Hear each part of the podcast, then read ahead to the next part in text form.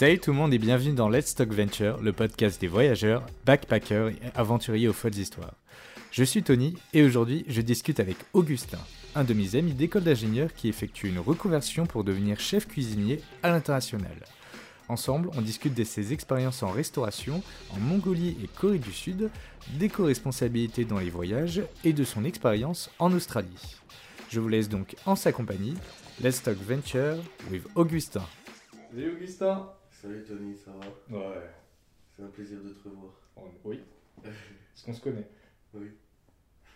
On est trop formel là. c'est- Ok.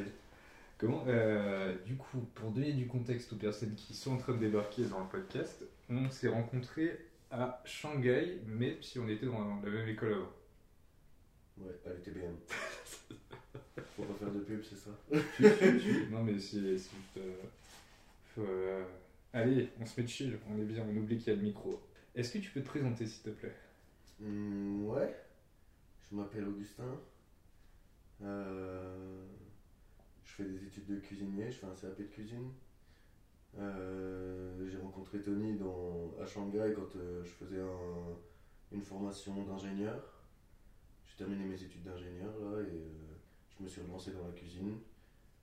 Et sinon, j'ai 24 ans, je suis français, j'aime beaucoup voyager. Et J'aime beaucoup euh, travailler à l'étranger, c'est pour ça Mhm. que la cuisine c'est intéressant, je peux aller un peu où je veux et travailler en cuisine euh, et me m'intégrer dans le milieu où je, que j'intègre quoi. C'est ça qui me plaît. Tu m'as dit que t'avais cuisiné quand t'étais parti en Mongolie? Ouais, j'étais cuisinier. C'est vrai? Ouais. T'avais cuisiné où? Euh, je travaillais dans le resto d'un pote. Ouais. J'avais un pote qui avait fondé son resto là-bas. Et euh, du coup, euh, je l'ai appelé, je lui ai dit vas-y, je t'avais dit que je viendrais en Mongolie, euh, enfin je te l'avais promis, et là c'est peut-être le bon moment pour moi, j'ai quelques mois de, de disponible, est-ce que je peux venir dans ton resto? Et il m'a dit ouais, vas-y, c'est parfait, c'est vraiment le bon moment. Du coup, je suis allé et, et j'ai été rapidement, enfin ils m'ont mis rapidement au fourneau quoi. Ouais. Au début, ils m'ont fait faire la plonge, mais, mais après, ils avaient besoin d'un- cuisinier. Et, et donc, euh, donc euh, j'ai euh, j'ai intégré la, la cuisine et ouais, ça s'est très très bien passé. Mhm. J'étais pas cuisiné avant à la base, tu vois. Enfin, j'avais fait quelques petits stages, quelques petits trucs, mais, euh, mais ouais, j'ai beaucoup de reconnaissance pour lui parce que il m'a fait. C'est lui le premier qui m'a donné le poste de cuisinier et C'est vrai? que j'avais pas de compétences, tu vois. Enfin, j'avais pas de truc, mais il m'a fait confiance et puis euh, il a été euh, satisfait, je pense. Je sais pas, tu parles ça de manière comme si c'était euh, une manière pro et tout. Non, mais mais c'était un pote à toi ou c'était juste un mec que t'avais rencontré un peu euh, en lambda? Ouais, c'était un mec que j'avais rencontré en voyageant, mais c'était devenu un très très bon ami à moi. Cool. Enfin, ouais, quand je l'ai rencontré avec son pote, c'était deux, deux Mongols avec qui je travaillais et, ils- et ouais, c'était des mecs en or et je leur ai promis, enfin, tu vois, je devais être bourré quand j'ai dit ça. Je je vous promets, les gars, que, que, que dans les trois prochaines années, je viens au moins un mois. Ouais. Et là, ça commençait à faire quoi, un an et demi, et, et je savais que j'allais commencer mon CAP et que j'allais, j'allais occupé pendant un an, à pas pouvoir bouger. Ouais. Et du coup, juste avant de commencer, c'était le bon moment et ça m'a permis de tenir ma promesse. Cool. Et puis, euh, de, c'était une expérience de malade, enfin, c'était mon meilleur euh, voyage. C'est vrai? Ouais. C'est quoi qui t'a plu là-dedans? Euh, j'ai beaucoup aimé les Mongols. J'ai trouvé que c'était des mecs euh, et des femmes vraiment badass, tu vois. Ils sont. Ils savent ce qu'ils font, euh, ils sont. Il faut pas trop les chercher, tu vois. Ils imposent quand même. Comparé aux Asiatiques euh, d'habitude, tu vois, moi, les, les Chinois, les Coréens, euh, je trouvais que c'était. euh, Enfin, il y avait quelque chose qui me dérangeait un peu chez eux, tu vois, ce manque de- d'assurance, de, toujours s'excuser et tout. Et, Mhm. euh, et en Mongolie, euh, ils ont toute la, tous les bons côtés de, de- du pays asiatique dans l'accueil, dans, Ouais. euh, dans l'appréciation des, des gens, dans le, la bonne, je sais pas, le bon état d'esprit, bonne philosophie. Tu vois, ils sont aussi bouddhistes, ils ont un peu cette euh, truc, euh, les signes euh, de la terre, les signes du, du ciel, enfin tout écouter un peu, écouter son corps, écouter la nature et tout, et ça c'est cool. Et à côté de ça, ils ont le, la, je sais pas, la réflexion un peu occidentale. ils vont écouter du bon son, ils vont être assez cultivés, tu vois. Ils, sont, ils ont des idées, euh, ils commencent un peu à parler de conditions de la femme, tu vois. euh, c'est. Ils sont, franchement, c'est des, c'est des gens que j'ai beaucoup aimé et j'avais l'impression que je pouvais leur faire confiance, tu vois. Du style, euh, tu rencontres un mec et tu dis que tu veux faire un voyage, ouais, bah moi je peux t'aider, je connais des gens, vas-y, on va appeler mon cousin, il peut te louer un cheval, tu vois. c'est, enfin, tu vois, tu veux faire un trek à cheval, le, mec que tu rencontres, il va dire, vas-y, t'inquiète, je t'arrange ça, j'appelle mon pote, j'appelle mon cousin, j'appelle mon oncle. euh, mon oncle il va t'emmener en bateau jusque là-bas, euh, tu vas pouvoir choper le cheval chez mon cousin, machin, tu vois, ça les arrange aussi parce que en tant que touriste, tu vas lui leur, euh, donner de l'argent un peu à leur famille, mais ils vont Ouais. t'accueillir euh, chez eux, ils vont te faire à bouffer, tu vas partager euh, le repas familial. euh, et c'est, ouais, c'était vraiment euh, très immersif et très, franchement très enrichissant. Et en plus de ça, ce que j'ai vraiment adoré aussi, c'était les, les étrangers qui voyageaient là-bas. Ouais. C'était aussi des badass, tu vois. C'était des gens euh, qui, euh, qui savent se débrouiller, qui prennent des, enfin, qui prennent des décisions euh, difficiles. Par exemple, un mec qui va faire le tour du monde en, en vélo, il va passer par là, tu vois. Ou un ancien scout euh, qui va arriver en Mongolie, qui a un objectif, qui va acheter un cheval, qui va aller jusqu'à son objectif en cheval. Si le cheval il est en galère, il va le soigner ou il va le revendre. Ou ensuite, il aussi. Enfin, j'ai rencontré des gens ouais, qui avaient vraiment des énormes convictions et qui étaient euh, des grands voyageurs. Quoi. Mhm. Tu pouvais les laisser dans la forêt et ils savaient faire un feu, ils savaient se faire une cabane, tu vois. C'était vraiment. euh, c'était des. C'était c'était pas des touristes, tu vois. C'était vraiment des, des mecs qui savent se débrouiller. Et ce qui est cool aussi en Mongolie, c'est qu'il n'y a pas de. Enfin, c'est qu'il y a un lien terrestre. Du coup, il y a beaucoup de gens euh, qui voyagent sans avion. Ouais. Et ça, c'est un truc que j'ai découvert aussi. C'est peux en fait euh, faire le tour du monde sans utiliser l'avion, Ouais. sans utiliser cette, euh, cet outil qui, euh, qui consomme énormément d'énergie. Mm. Les gens, du coup, ils préféraient venir en stop, en train. Il y a le Transsibérien qui fait, Russie, qui fait Moscou, Ulaanbaatar, et qui peut aller jusqu'à Pékin ou jusqu'à je sais plus où. Il y a un autre chemin, je sais plus ce que c'est. Mm. Donc voilà, j'ai rencontré beaucoup de gens qui faisaient ça. Je me suis dit que j'allais aussi faire, euh, j'allais aussi réduire mes, mes utilisations d'avion parce que sinon, parce que sinon je suis une des personnes qui consomme le plus sur cette planète alors que j'essaie de faire des efforts. Tu as utilisé le trans... Le trans... euh, Transsibérien? Transsibérien? Non, non, non, mais euh, je vais l'utiliser. Ouais. Enfin, je vais. euh, à la base, mon, mon voyage en Mongolie, j'avais acheté billet d'avion aller-retour Ouais. pour pouvoir faire le visa. Pardon. Mais. Euh, mais ouais, dans mes prochains voyages, euh, si je retourne en Asie, je reviendrai par le transsibérien. Ouais. et Je passerai faire un petit coucou. Ça, ça a l'air d'être. euh, parce qu'il y a pas mal de personnes qui m'ont parlé de ce train et tout. euh, J'ai que un. En fait, je sais pas à quoi il ressemble. Mais je sais, je sais pas non plus à quoi il correspond. c'est- Mais apparemment, c'est un train mythique et tout qui, qui est des vues incroyables, c'est ça? Des paysages incroyables. Euh, ce que j'ai entendu, donc j'ai eu plusieurs euh, versions de, Ouais. de gens qui sont passés par ce train-là. Euh, ceux qui sont les moins agréables, ils vont dire que qu'ils ont eu des galères, que pour passer la frontière en Russie, euh, on a checké leurs papiers, etc. Mais bon, jamais grand chose de très. Mais- Vraiment, ça m'a pas choqué en tout cas. Oui, parce que c'est normal quoi, Oui, tu vois, tu normal, mais bon, j'ai- euh, vu des gens qui se plaignaient un peu de ce train-là, mais d'autres. Sérieux? C'était des Français, c'était des Français. Ah, Mais euh, les autres, euh, ils m'ont dit que jusqu'au lac Baïkal, en fait, euh, c'est pas très intéressant parce que tu es dans la forêt, tu vois pas grand chose. mais c'est seulement après le lac Baïkal jusqu'au jusqu'en Mongolie que les paysages commencent à être vraiment sympas. Mais ils m'ont dit que de toute façon, les Russes, ils sont super cool. Hum, Apparemment, Moscou, c'est une ville super cool aussi Ouais. et qui est. Enfin, moi, ça m'a donné envie d'y aller, de Ouais, tous ces gens en parler. Et euh, donc, ouais, euh, les gens commençaient par dire que Moscou c'était super cool, que ils commençaient, à- enfin, qu'ils avaient commencé à se à s'intégrer un peu à la culture russe à Moscou et ensuite ils prennent le train et, euh, et dans le train ils se font de la gueule avec des Russes, ils jouent aux cartes. Il y a un jeu qui s'appelle Dulak, c'est ça je crois? Je sais pas. euh, qui est beaucoup joué en Russie et plutôt marrant. Et c'est un jeu de cartes. Et ouais, euh, les gens que j'ai rencontrés ils me disaient que c'était le train c'était quand même un bon moment avec les Russes, c'était Mhm. cool et ça allait vite. Enfin, je crois qu'il fait Moscou ou Pékin en 7 jours. Ouais. Mais bon, tu peux t'arrêter, tu peux faire des escales et tout. Et donc, euh, c'est bien de s'arrêter au lac Baïkal, d'aller Ouais. faire un tour. Et voilà. Moi, je me souviens, j'avais une très belle histoire comme ça de- dans le train. Où euh, c'était d'ailleurs mon premier road trip pour aller à, Zhangjiajie, en Chine. Ouais. Ouais, je t'avais montré les photos et tout.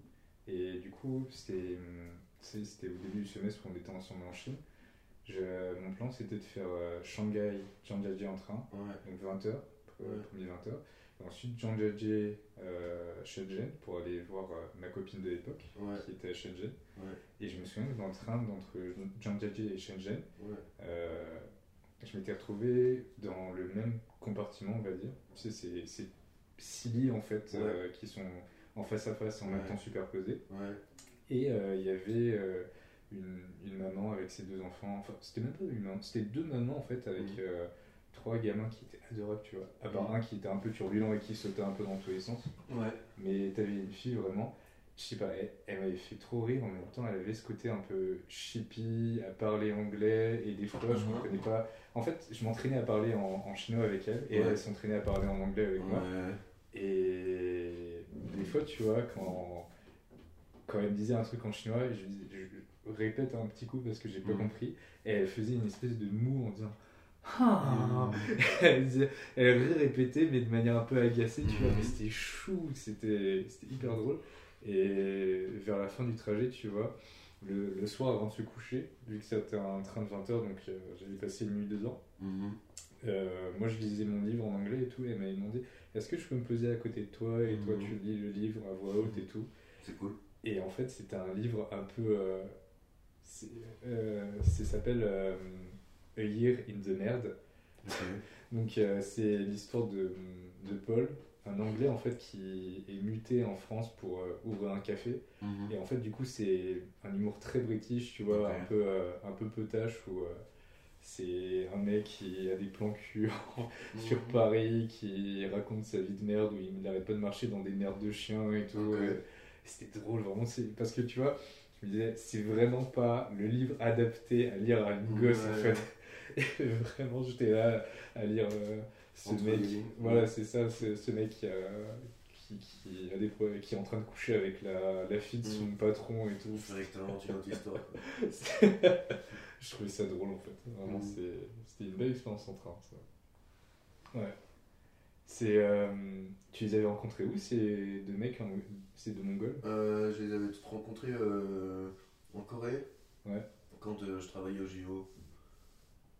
Ils, étaient, euh, ils faisaient partie de l'équipe euh, de serveurs et, D'accord. et, ouais, j'ai travaillé avec eux Ouais. c'est comme ça que je les ai rencontrés.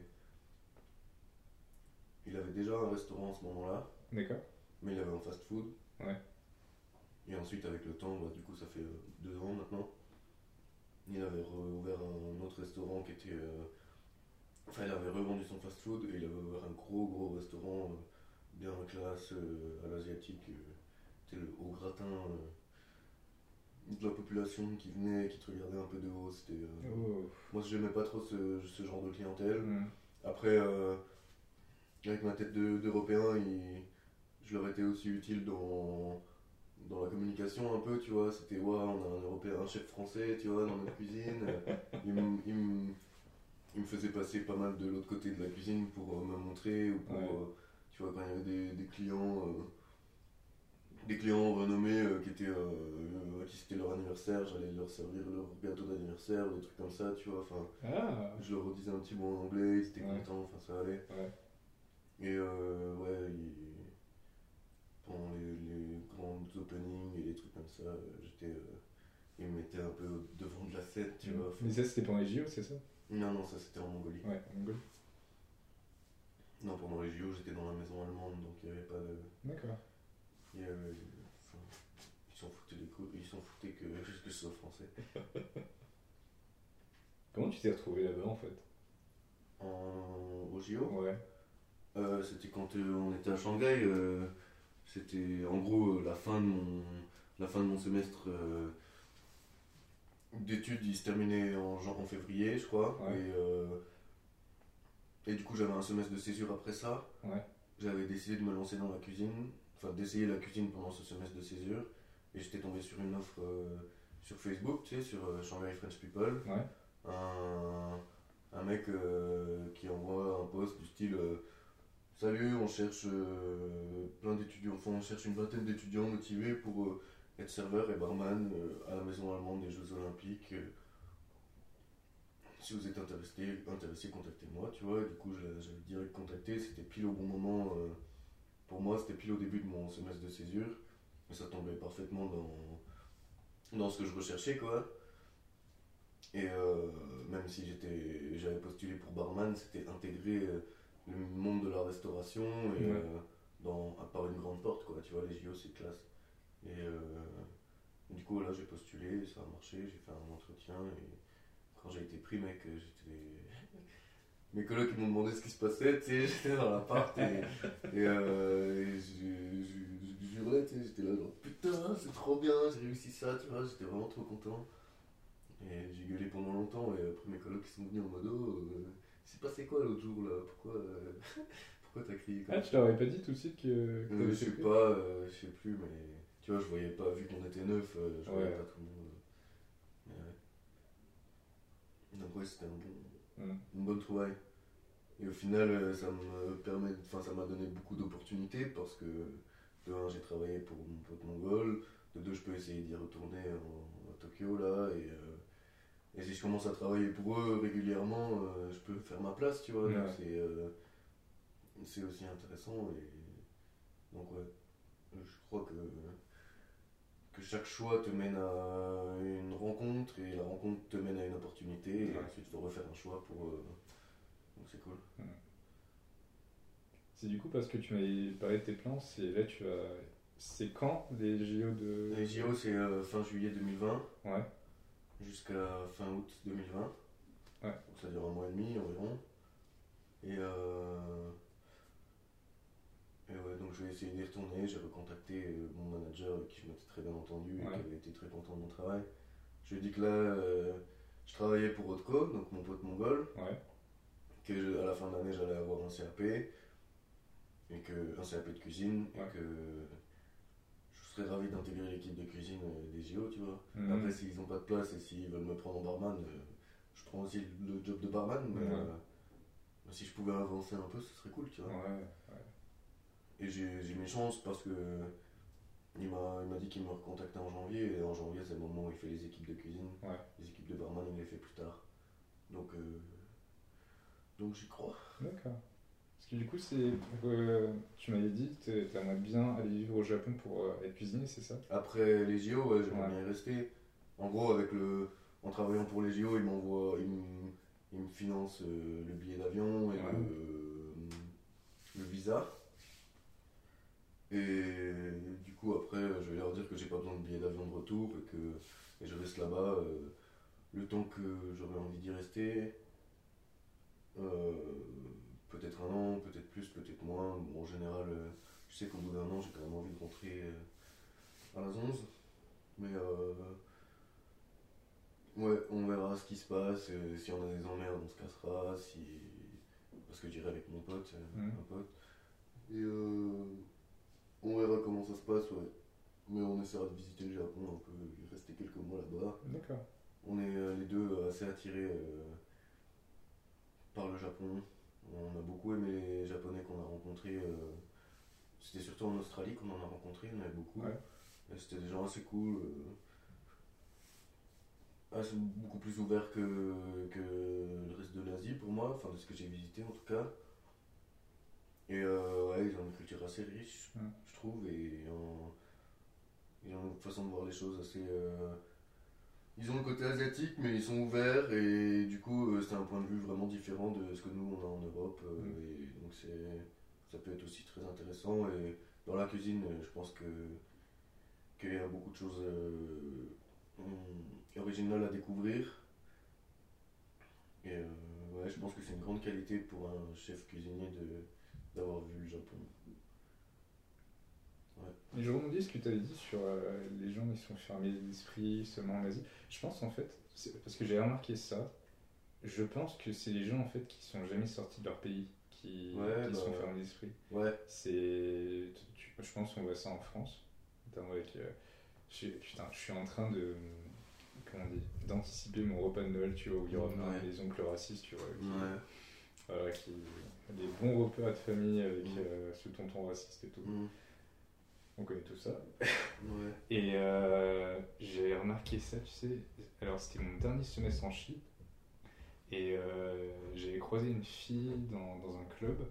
On s'était un peu chauffé et tout. Et en la revoyant plus tard, et en lui proposant un date, je m'étais rendu compte que vraiment tu sens cette différence entre les, les personnes qui sont parties voyager à l'extérieur de la Chine et les gens qui sont jamais sortis de la Chine. Et, et je pense que c'est commun un peu à, à tous les pays. C'est-à-dire que tu as des Américains, tu vois, qui peuvent être très, très fermes d'esprit, pareil, euh, parce qu'ils sont jamais partis à l'extérieur. Tu peux avoir des Français qui sont très fermes d'esprit aussi parce qu'ils sont jamais, ils ont jamais découvert d'autres cultures. Et je pense que c'est propre à chaque pays vraiment de de, de se développer en quelque sorte, euh, ou à chaque personnalité en fait. Mm. C'est tu peux tu peux changer tout au tout euh, en partant voyager. Ouais, bah forcément ça t'ouvre l'esprit parce que tu vas découvrir des choses nouvelles, des trucs que t'as pas appris. Enfin, tu vas découvrir que ce qu'on t'a appris, euh, c'est pas forcément vrai dans toutes les situations. Mhm. Il y a d'autres- façons de faire qui marchent aussi. Ouais. Forcément, après, euh, je pense qu'il y a quand même des gens euh, qui s'ouvrent l'esprit en restant dans leur pays. Enfin, tu peux voyager dans ton propre pays. euh, Ouais, aussi. en découvrant plein de choses, plein de gens. euh, Mm. enfin, rien que la France, c'est ultra riche. Et ceux qui ont fait le tour de France, euh, ils sont. Ils ont vu euh, tout autant, plus de, de jolis paysages, rencontrer plus de personnes que quelqu'un qui est allé euh, Mm. ailleurs, enfin, euh, qui a voyagé à l'étranger, je pense. Ouais. Mais euh, ouais, c'est. Ouais, moi les japonais que j'ai rencontrés c'était à l'étranger, c'était pas au Japon, donc forcément j'ai eu que Mm. ceux qui, qui, euh, qui avaient la, la force et le courage de, de quitter leur pays. Mais tu peux quand même comparer quand tu as 10 personnes qui viennent de Taïwan et 10 personnes qui sont japonais. euh, bah, tu vois qu'il y a des Taïwanais qui sont cool, euh, qui sont des poteaux comme tu pourrais t'en faire en France. T'en as Ouais. qui sont vachement timides et qui, euh, qui restent dans leur chambre et quand ils mangent, ils sont devant un mur. Et... Qui sont devant un Ouais, mur. enfin, il y a- il y avait- dans mon auberge de jeunesse, il y avait une petite table sur- collée à un mur, tu vois, et il y avait une Taïwanaise et elle mangeait pas euh, aux tables, aux grandes tables, tu vois, elle mangeait euh, face au mur, quoi. C'était marrant. Oh la tristesse. Ah, on se foutait de ça, enfin, on allait vers elle en disant Ouais, ça va, il est cool ton mur et tout, ils discutent. Et on essayait de la détendre un peu, tu vois. Mm. Mais, euh, mais ouais, les japonais, bah, j'ai trouvé que dans, dans la proportion de japonais que je rencontrais, il y avait beaucoup de gens super cool, tu Ouais, vois. ouais. Et euh, on a été invité un coup à une soirée avec que des japonais et des coréens. Donc les coréens étaient tous un peu restés dans la cuisine. Et les japonais, tu sais, nous, on était avec mon pote, on avait acheté une bouteille euh, comme d'habitude, tu vois. En Australie, les bouteilles sont chères, genre tu payes Mm. 50 balles, euh, enfin, ouais, entre 35 et 50 balles ta bouteille. Et on se disait, bah, qu'est-ce qu'on fait? Est-ce qu'on la sort ou pas? Enfin, on va être les seuls à avoir amené de l'alcool, tu vois. On arrive au truc, ouais, il y a de l'alcool plein la table, tout le monde était en train de se teaser, on était là, wow, ils sont trop chauds, on fait genre, vas-y, on ramène direct la bouteille, on va, on va se faire plaisir. Et ouais, c'était une très bonne soirée. Et, et, euh, hier soir, j'ai parlé avec une fille qui, euh, qui était allée au Japon, je lui ai demandé euh, ce qu'elle en avait pensé, et elle m'a dit un truc que j'étais entièrement d'accord avec elle. Quand tu parles à des japonais, c'est souvent qu'ils sont, euh, ils sont entièrement en écoute, et ils vont te regarder avec des grands yeux, et ils vont être, je sais pas, ébahis par ce que tu leur racontes, et euh, c'est assez agréable. euh, de, du coup de converser avec eux, tu vois. Enfin, Ouais. J'ai le souvenir de 3-4 personnes où- qui, qui me regardaient ouais, avec des yeux euh, tout écarquillés quand je leur parlais et, et c'est cool. Après, ils ont un peu un manque de confiance en eux, Euh, mais je pense que à nous d'apprendre euh, ce qu'ils ont à nous apprendre, mais ça va être de façon différente, tu vois, que, que par le- la parole ou par le. Enfin, ouais. Je pense que ils, ils vont s'enrichir énormément de ce que tu leur racontes, et pour toi, pour s'enrichir de, de ce qu'ils ont, ils vont pas te le raconter, mais c'est dans leur façon de faire qu'il va falloir discerner euh, leur façon de penser et voir euh, ce que, où est-ce qu'ils ont raison. Quoi. Ouais. Mais je pense qu'il y a ces deux extrêmes un peu euh, dans le japonais, tu- dans le japonais, dans la culture japonaise où tu as des personnes qui soit sont ouais, hyper hyper timides, hyper fermées sur Mhm. eux, en manque de confiance totale, Et à l'inverse, à l'inverse, mais en même temps en restant sur le même parallèle, Mhm. tu as ces personnes-là qui sont effectivement en manque, de confiance en eux, mais qui sont trop curieux en fait des autres cultures Ouais. et dès qu'ils peuvent. euh, et hyper enthousiastes en même temps. Mhm. Et tu vois, dès qu'ils voient euh, un, un étranger, ils disent Oh, Mhm. un étranger Mhm. Étra- euh, étourangelou. Ouais, ouais, je pense que c'est des gens cool. Mm. Je pense qu'ils sont cool et j'ai envie de, j'ai envie de voir. Et en même temps, tu vois, je pense que c'est- propre aussi à la culture japonaise dans le sens où euh, les mecs ils sont tellement sous pression tout le temps, tu sais, où ils passent leur temps à, à bosser, bosser que Mhm. dès qu'ils ont une occasion de faire la teuf, mais ils la font pas qu'à moitié, quoi. Vraiment, ils- Peut-être, peut-être, un peu comme ouais, les Chinois euh, que tu vois, euh, que tu vois complètement bourrés dans la rue alors qu'il est 9h du soir et qui. C'est ça, ouais. Après, j'ai pas trop envie d'écouter ce genre de cliché de. Enfin. De ouais, ils sont surmenés, etc. Mhm. Ok, c'est peut-être vrai. J'ai envie d'aller voir, tu vois. euh, Ouais, ouais. Il y a beaucoup de clichés que- qui sont avérés faux quand je suis allé sur le terrain. Euh, à voir. Je pense qu'il y a des gens qui sont euh, exploités et d'autres gens qui sont dans des très bonnes situations, tu vois. Je pense que au Japon, les gens euh, arrivent quand même à se faire de l'argent, arrivent à se faire Ouais. des vacances. euh, Enfin, je, je pense qu'ils sont, ils sont un peu plus assez avancés que les Chinois, je pense, dans, dans, la, dans le social. Ouais. Et donc, euh, je pense que ça va. Je pense que le Japon, c'est pas. C'était quoi les clichés que t'avais c'est- T'avais dit des clichés sur qui et qui s'avéraient être faux? Bah, euh, partout. euh, Enfin, je sais pas tout ce qu'on m'a raconté, je pourrais pas te, tout te redire, mais. Tu vois, les Chinois ils mangent du chien, bah non, c'est pas vrai. euh, C'est les Coréens. je- Même les Coréens, j'ai pas vu de Coréens manger du chien, enfin. Si, j'avais une. Oh putain. Ah ouais, c'est en français donc elle écoutera pas. Euh, J'avais une de mes meilleures potes en Chine hmm, qui en fait est co- originaire de Corée. Ouais. Et en fait, elle m'avait raconté que. Enfin, elle m'a pas raconté à moi, elle m'avait raconté à son copain de l'époque qui était mon ancien coloc hmm, en Chine que quand elle était petite, elle, euh, elle avait un gros chien, tu vois, qu'elle adorait et tout. Elle était totalement gaga. Elle est d'ailleurs totalement gaga des chiens encore. hmm, Et en fait, il y a eu euh, un jour où elle était sortie dehors et tout, elle était revenue hmm, euh, chez elle. Il y avait ses grands-parents Ouais. et ils, ont étaient partis manger et tout. Ils avaient cuisiné le chien. Mhm, Ils avaient cuisiné le putain de chien, tu Mhm. vois, et ils lui avaient servi à, à ma pote. mhm. Euh, Ouais. Bah, hum, Hmm. Ça m'étonne pas, mais je veux dire, c'est pas. euh, je sais pas, peut-être que le chien il était malade ou il allait mourir, ils l'ont ils l'ont buté pour le bouffer. Je sais pas. Ouais. Après, euh, ouais, euh, c'est possible que les Chinois ils aient mangé du chien, mais c'est. Enfin, je veux dire, c'est pas un truc commun, et pourtant, dès que tu dis à quelqu'un que tu vas aller en Chine, et on dit Ah, tu vas manger du chien, tu vas manger ouais. du chat. Non, bah, les gars, c'est pas. La Chine, c'est pas ce que vous voyez à la télé ça, quand ouais. on montre la Chine, quoi. Enfin, Ouais. donc, euh, donc ouais, c'est en ça que je dis que pour moi les clichés ils sont, ils sont pas toujours très utiles, enfin ils sont pas utiles quoi. Mm. Mais c'est pas vrai, et puis on a, on a toujours une vision différente des choses quand euh, on n'y est pas, parce qu'on a, parce qu'on voit les médias, parce qu'on on entend parler de trucs, mais au final c'est c'est pas du tout suffisant pour se faire une image Ouais, correcte de, de ce que c'est réellement. T'avais dit que t'étais parti en Australie avant, c'est ça? Ouais, après, les, après la Corée je suis allé en Australie. C'était comment? Euh, C'était balèze. Euh, on a rencontré quelques. Enfin, j'étais avec mon pote, du coup, de, comme d'hab, quoi. Euh, L'Australie, c'était. Fallait se démerder, tu vois. Bah, par exemple, un cliché qu'on dit sur l'Australie, c'est ouais, c'est trop cool, t'y vas, c'est facile, tu trouves du taf facilement, tu vas aller cueillir des fruits, euh, c'est super cool. euh. Qui dit ça? Je sais pas, mais bon, euh, tu vois, c'était. Je pense que l'Australie, ça commence à. Enfin, pendant plusieurs années, je pense que les cinq dernières années, euh, c'était un peu un engouement d'aller en Australie, tout le monde avait envie d'y aller. C'est encore le cas maintenant, mais ça commence. Enfin, je sais pas, j'ai l'impression que depuis que j'y suis allé, je vois que ça commence à, à se détériorer un peu la qualité de, de voyage quand tu vas en Australie ou la qualité de vie. Euh, en gros, il y a. Enfin, ouais, il y a plein de gens qui vont en Australie pour. euh, peut-être apprendre l'anglais pour découvrir le pays, faire des treks en 4x4 ou en camion et puis euh, aller cueillir des fruits quoi. Et du coup c'est devenu un business Ah, ouais. Et pour eux, c'est intéressant parce qu'ils ont besoin de manœuvre euh, dans les, dans les exploitations agricoles.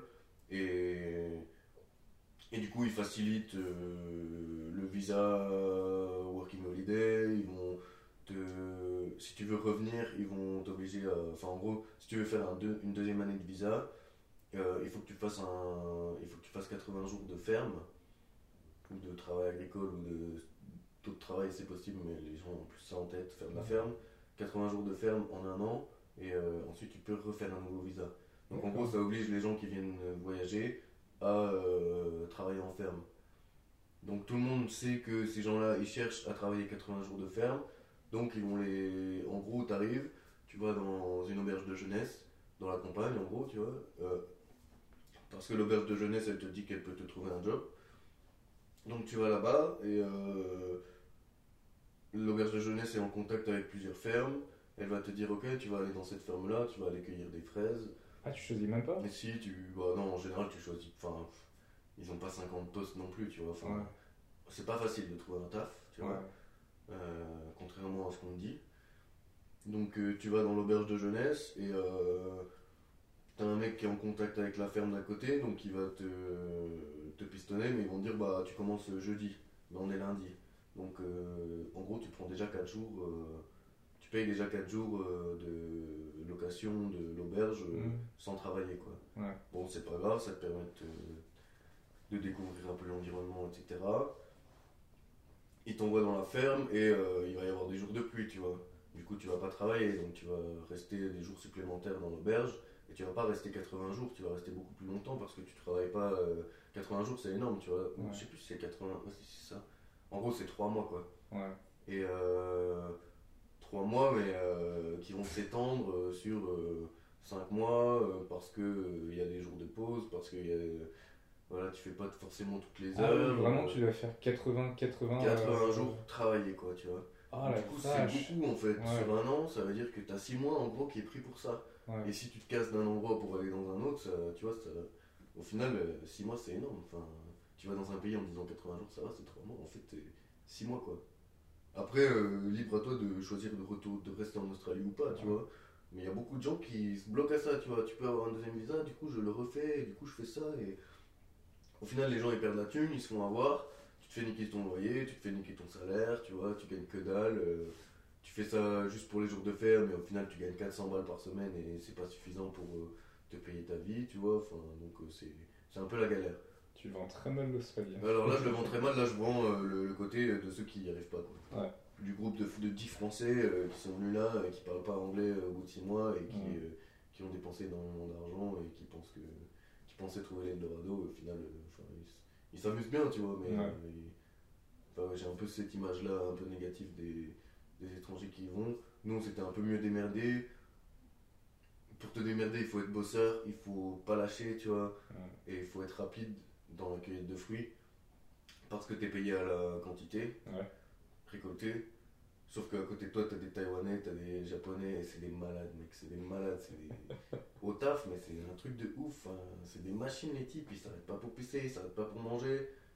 Et euh, si tu es dans leur équipe, euh, il faut faire attention à ce qu'ils te priquent pas tes fraises, tu vois, genre les fraises de ta ligne. Et en gros, enfin, c'était assez. Nous, on était dans les fraises. Et t'avais toujours une stratégie, tu vois. C'était euh, il faut que je finisse ma ligne de fraises avant l'autre pour pouvoir en reprendre une parce que s'il la prend avant moi, je suis pas sûr d'en avoir une autre, tu vois. Le nombre de lignes dans un champ est limité. Ouais. Et du coup, euh, si tu arrives à la fin, il faut que tu attendes limite que les autres terminent pour euh, repartir, quoi. Du coup, tu perds la quantité de fraises que tu cueilles et tu perds de l'argent, quoi. Donc c'était euh, un- un- une bataille en gros avec tes, les mecs de ton équipe pour aller plus vite qu'eux, pour avoir le plus de fraises possible, tu vois. Ah. Donc c'était c'était marrant, mais Ouais. tu te poussais à bout, quoi. Ouais. C'était un taf vraiment difficile et euh, tu te défonces le dos, tu te défonces les mains, tu te défonces tout et euh, t'es crevé mais mais c'était quand même c'était quand même kiffant de d'aller galérer là-bas, tu vois, c'était c'était quand même assez plaisant. Il y a un truc que, que j'ai du mal à comprendre, c'est. Il y a, y a le principe du woofing et du workaway là-bas? Euh, ouais, je pense qu'il y a ce principe-là. Ouais. Après, euh, c'est du coup c'est d'autres euh, d'autres types d'établissements. Je pense que c'est plus euh, un truc familial. euh, Ouais. Mais en général, payent. Enfin. euh, Qu'est-ce qu'on a fait On a fait du houblon, récolter du houblon. Ouais. Moi, j'ai fait que quelques jours, mais euh, le- là, on était payé, c'était pas du woofing, tu vois. Ah, d'accord. Ouais, en gros, c'est. paye quand même en Australie. Ouais, d'accord, je comprends. mais- en gros, chercher un taf, c'est c'est vraiment pas simple quand t'es étranger. Mais par contre, euh, si tu vas juste en tant que touriste pour faire du woofing ou du workaway, ça va, c'est plus tranquille, quoi. Je sais pas. Je sais pas, j'ai pas cette. euh, Mm. Je sais pas, enfin, j'ai pas cette vision-là. Moi, le- tous les gens que, tous les étrangers que je voyais, ils faisaient du working holiday visa. Ouais, Du coup, euh, tu travailles quoi. d'accord, ok. Tu travailles. Ouais.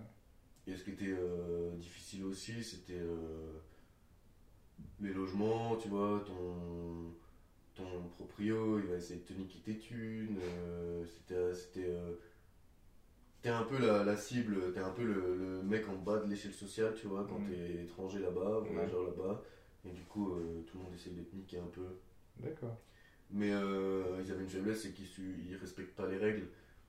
Et du coup, si tu connais un peu la loi là-bas, tu peux essayer de te défendre. Enfin, nous, on a- notre proprio, il a essayé de nous niquer notre caution et euh, on s'est renseigné euh, sur les lois et on savait que, en gros, si tu donnes une caution en Australie à un proprio, il faut qu'il envoie la caution au gouvernement pour déclarer combien il y a de personnes dans le dans l'appart. Et euh, ensuite, il redemande au gouvernement la caution quand, euh, quand tu t'en vas. Ouais. Donc, tu n'y as pas accès. Ouais. Et nous, on savait que l'appartement, il était fait pour 4 personnes et on était, euh, je sais pas, 5-6 à l'intérieur. Ouais. Et on savait très bien que le mec, il avait pas mis les thunes sur, sur le truc du gouvernement parce qu'on lui a dit qu'on avait checké alors que c'était pas vrai.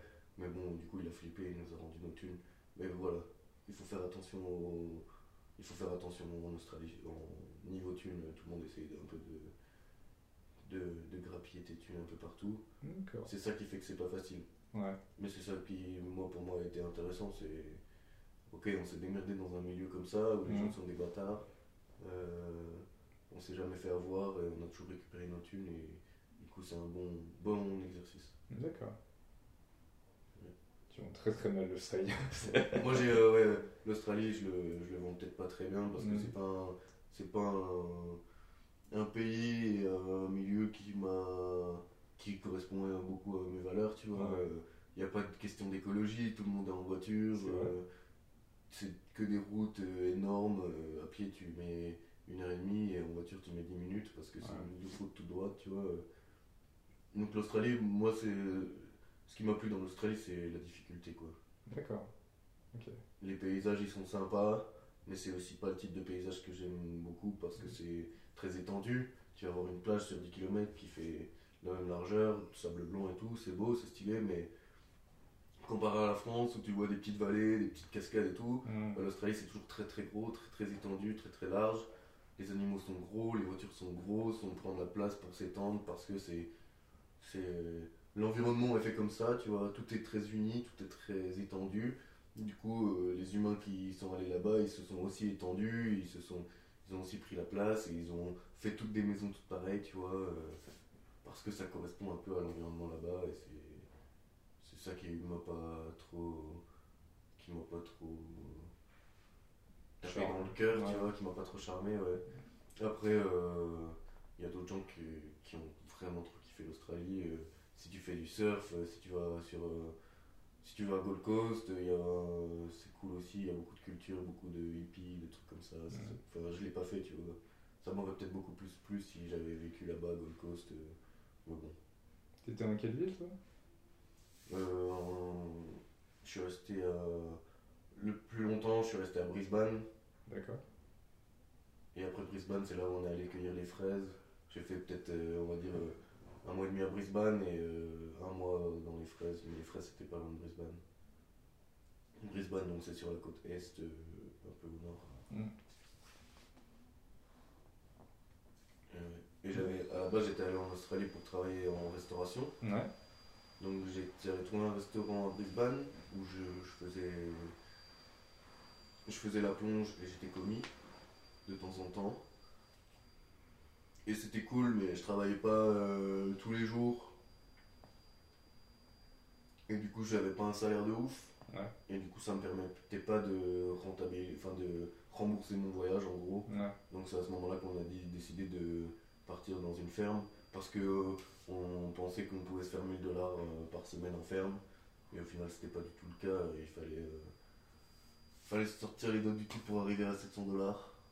Il y en avait qui gagnaient 400 dollars, tu vois, dans notre ferme. Ouais. Mais nous on était bons, on était dans la bonne équipe, on avait les bons champs. Donc on avait de la chance. Ouais. Et on était avec les Taïwanais qui allaient comme des ouf. Mais ça nous, ça nous motivait et c'est grâce à ça qu'on arrive à faire de l'argent. Mm. Sinon, si tu commences à, si ça commence à te saouler, si tu te dis vas-y, je suis là juste pour les jours, et ben il y a beaucoup de gens qui vont te payer seulement 300 balles euh, ta récolte parce que parce qu'ils vont faire venir, euh, en gros, eux ils s'en foutent, ils payent euh, à la quantité de fraises récoltées ou à la quantité de fruits. Donc, du coup, que tu sois euh, 50 ou 20, eux ça leur est égal. Et si t'es plus, plus t'es de personnes et plus ça va vite.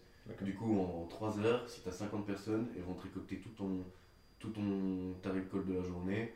Et euh, si tu es 20, eh ben, ils vont mettre toute la journée.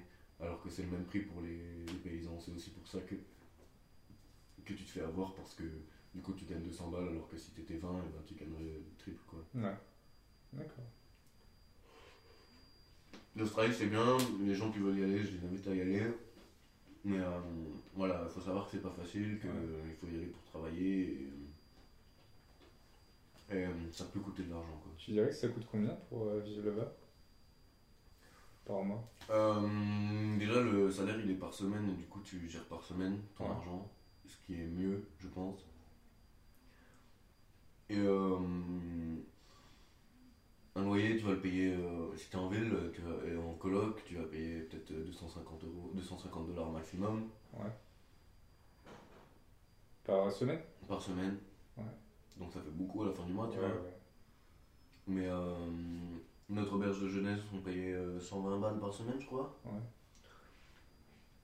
Euh, et le salaire, euh, ça dépend ce que tu fais, mais si t'es barman, euh, enfin si t'es serveur euh, ou serveuse dans un, bar ou dans un resto, euh, tu peux, tu te fais 20, si t'es bien payé, tu te fais 23 dollars de l'heure.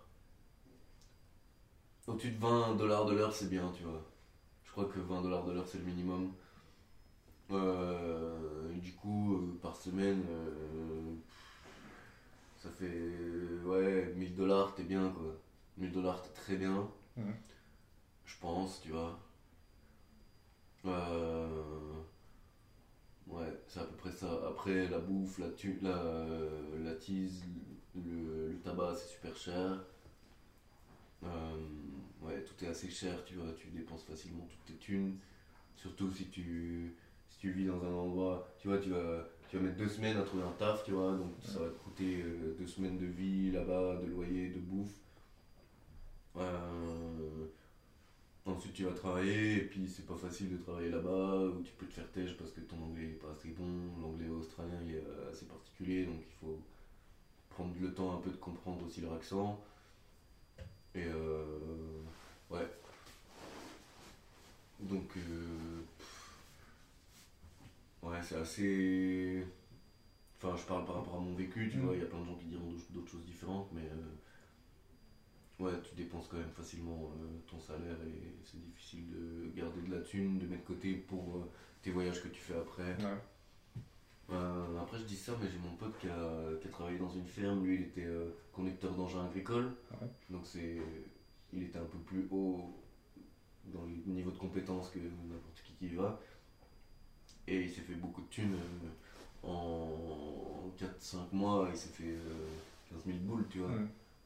Donc, euh, il était bien. c'est avec ça après qu'il a continué son voyage. Et, tu vois, il a acheté un camion. Il a, enfin, mais il a dépensé toutes ses thunes, quoi. Ouais. C'est parti très très vite. Je pense qu'en fait, c'est de ce que je comprends de ce que tu me dis, c'est. Tu peux avoir un bon niveau de vie en fait si tu as de l'expérience dans, dans la ferme. Bah ouais, c'est mieux. Dans la ferme ou autre chose, tu vois, j'ai rencontré des cuisiniers là-bas, bah ouais, ils se mettaient bien, tu vois, ils gagnaient, euh, ils gagnaient 5000 5000 balles par mois, tu vois. Donc, euh, donc ouais, c'est c'est différent, tu vois. Tu peux très vite gagner énormément d'argent, Ouais. mais si, si tu travailles dans ton milieu de compétences, quoi. Ouais. Sinon, tu gagnes que dalle, quoi. Il n'y a aucun Australien euh, qui, qui accepterait de faire ce travail de ferme et gagner 400 euros. Même 700 dollars par semaine, c'est la difficulté du C'est parce qu'ils ont une espèce de discrimination par rapport au travail agricole, c'est ça? Bah, il y a. Enfin, c'est comme si c'était ici, tu vois, genre. euh, un travail que les Français. ne- Enfin, non, c'est pas trop le cas en France. euh, bah, encore si, c'est vrai. C'est.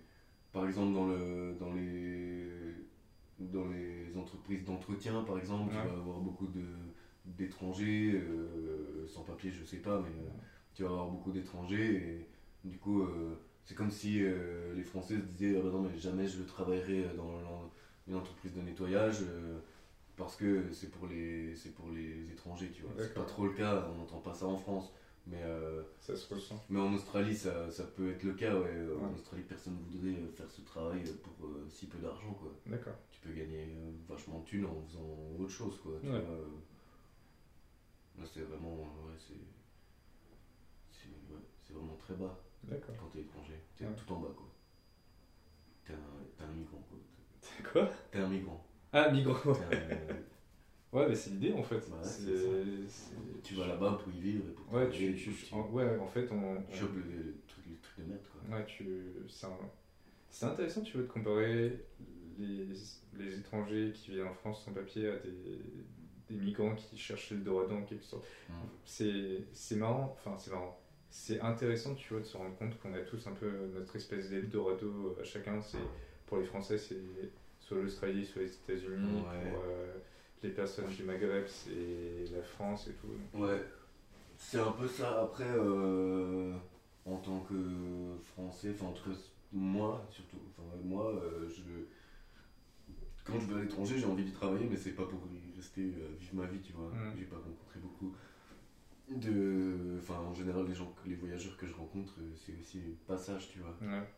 En France, c'est plus, je pense, un pays d'accueil. euh, les gens veulent s'installer ici faire leur vie ici, Ouais. ou aller en Angleterre et vivre, euh, Ouais. faire leur vie en Angleterre, quoi. Ouais. Je, je sais pas si tu connais l'humoriste euh, Sébastien, Sébastien Marx, je crois. Non. C'est un Américain en fait qui vit en France depuis 12 ans. Ouais. Et je trouve ça intéressant, tu vois, qu'il a expliqué que la France, c'est un peu l'Eldorado américain.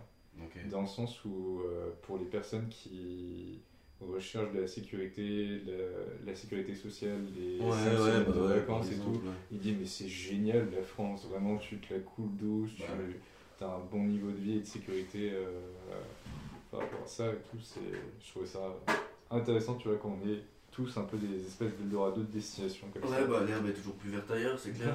Après, euh, ouais, moi je, je suis quand même content que la France soit un pays où les gens ont envie de venir euh, pour se sentir en sécurité, tu vois. Ouais, Ça, ça fait plaisir de voir que, que bah, on gère peut-être pas euh, aussi bien que l'Allemagne nos, nos immigrés, mais euh, quand tu vas dans une banlieue française, euh, les, les bâtiments sont beaux, tu vois, ils sont beaux, ils sont, ils sont pas très vieux, ils sont pas tout effrichés, et ils ont des couleurs, et il y a des parcs au milieu, tu vois. Ouais. Et alors que dans la plupart d'autres pays, euh, les banlieues, c'est un truc, euh, c'est- vraiment vétuste, tu vois. Ouais. Et, et même l'habitat moyen, euh, quand toi tu loues un, un hôtel ou un truc, des fois tu tombes sur des trucs miteux. Et, et en France, on, je trouve ça bien que qu'on ait un qu'on ait un bon système social qui permette à la famille la plus enfin la famille de basse classe sociale à avoir un logement décent avoir de l'eau de l'électricité tu vois Mm. ça fait plaisir et et c'est pour ça que les gens viennent ici je pense c'est parce Ouais. qu'ils savent que en venant ici eh ben, ils vont ils vont galérer mais ils vont trouver des aides ou ils vont réussir à être intégrés pour euh, pour euh, s'installer et pour euh, créer une vie de famille après ça prend peut-être euh, une génération je sais pas mais euh, mais ouais, c'est quand même cool. Ouais. C'est La France, ça, ça fait que pour moi, ça- c'est le plus beau pays que, où je suis jamais allé. hein. Enfin, c'est le, le pays que je préfère euh, dans tous ceux que j'ai visités. Quoi. d'accord. C'est cool, c'est cool comme euh, opinion. Ouais. C'est, je sais pas si tu avais entendu parler de ce truc, c'est, euh, je me souviens qu'en revenant de la Chine, tu vois, ça, ça manquait un peu. Mhm. Et du coup, euh, je regardais des, des reportages et tout sur la Chine et tout. Ouais. Et je suis tombé sur ce reportage vois, qui s'appelait euh, Les rats de, de Pékin. Où en fait, c'est. euh, des immigrés de la Chine, en fait, en, en quelque sorte, de la campagne chinoise, Ouais. qui essaient de partir à, à Beijing, donc à Pékin, pour euh, essayer de choper un meilleur travail, choper un Ouais. meilleur, euh, une meilleure situation. en Ouais, c'est beaucoup le cas d'ailleurs. hein. Ouais. J'ai l'impression que beaucoup de gens partent des campagnes pour aller en ville, fait. euh, Ouais, ouais, monter leur truc et repartir après à la campagne. ouais. Monter leur resto, euh, rester quelques années, faire du chiffre et ensuite retourner à la campagne avec l'argent qu'ils ont fait. Ouais. Bah, ça tournait pas mal. Bah, typiquement, tu vois, je me souviens, je sais pas si on t'avait raconté ça, à Shanghai, par exemple, c'est- t'as plein de trucs comme ça, c'est en, en un an et demi, tu vois, à Shanghai, je me souviens que la rue, tu vois, qui était juste à l'entrée de notre campus, Ouais.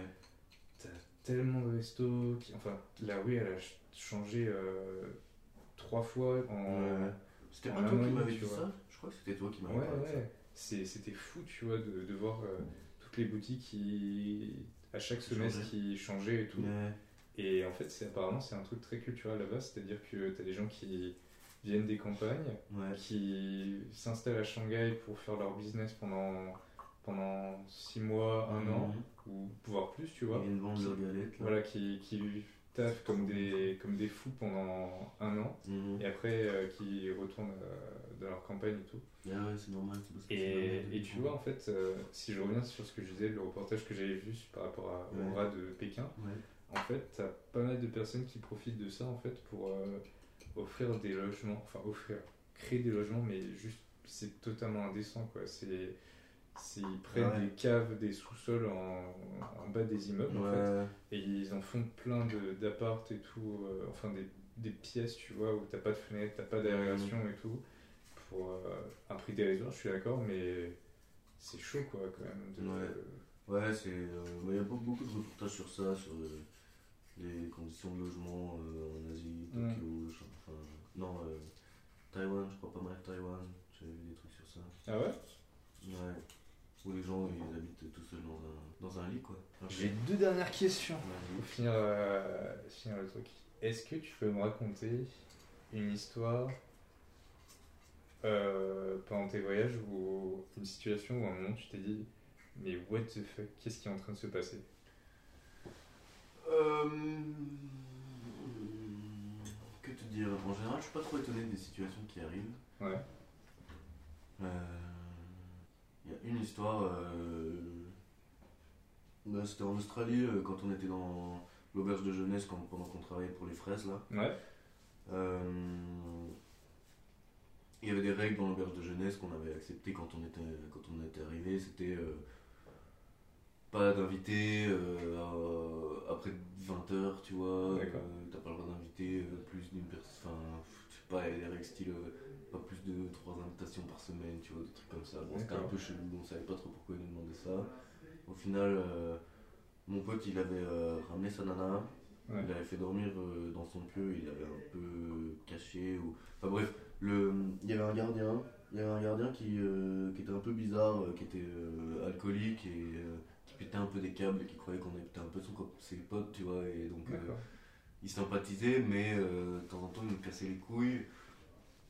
Et euh, il avait viré euh, la nana de mon pote à deux reprises, de façon assez agressive et en gueulant, tu vois, partout. Enfin, c'était le beauf australien. il avait pas fait l'armée, mais bon, c'était un type, voilà, il, je sais pas, il avait une cinquantaine d'années, il était défoncé, euh, enfin, il était, il était vraiment arraché et, et euh, il avait ses grands gestes et ses grands, grandes insultes qu'il balançait un peu tout le temps, tu vois. Et euh, donc il avait viré la nana deux fois de suite, et euh, ensuite, le, jour où mon pote il fait dormir sa nana dans son pieu, on prend notre petit déj le matin à 5h pour aller cueillir les fraises, tu vois, et là, Paul, du coup, le, le gardien, débarque, et voit la nana, et du coup il pète un câble, tu vois, mais il n'a pas eu de preuve comme quoi elle avait dormi là, tu vois, il a juste dit qu'il l'avait ramené pour le petit déj, quoi. Donc c'était pas aux horaires euh, convenus, mais bon. Et euh, donc il a pété un câble, le, vieux, et euh, il a dit qu'il allait aller voir les managers, et qu'il allait défoncer mon pote, et qu'il allait se faire virer, etc.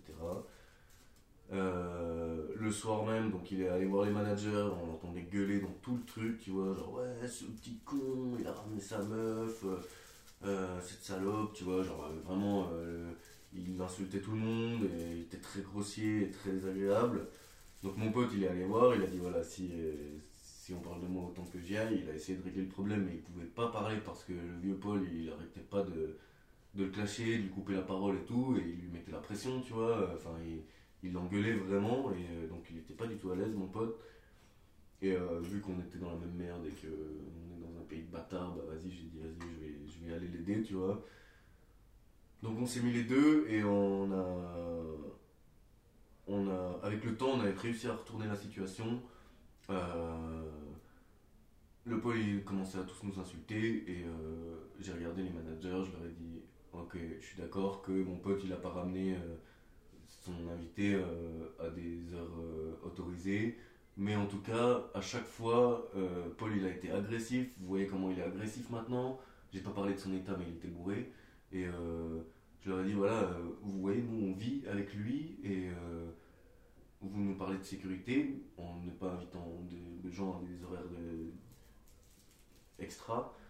Mais là, je me sens plus en sécurité avec la petite amie de mon pote qu'avec Paul qui est là et qui est agressif et qui vit tous les, qui est là tous les soirs, tu vois. Et on est tout seul et, et mon pote il en a rajouté une couche, tu vois. Il a dit voilà, là il est avec. Vous voyez, là vous êtes là, il est comme ça. Imaginez quand vous n'êtes pas là. Enfin bref, on a fait passer le, le vieux euh, pour un mec dangereux, tu vois. Parce que, pour nous, il l'avait mérité, tu vois. Il nous avait. Il, était. Il était. Enfin bref, il n'avait pas à nous insulter, tu vois. Et au final, on a réussi à se barrer euh, de l'appart, de l'auberge, en récupérant notre caution. Et euh, grâce au fait que. Enfin, on a réussi à se défendre devant ce type qui avait aucune crédibilité parce qu'il utilisait les mauvais mots et la mauvaise communication, tu vois.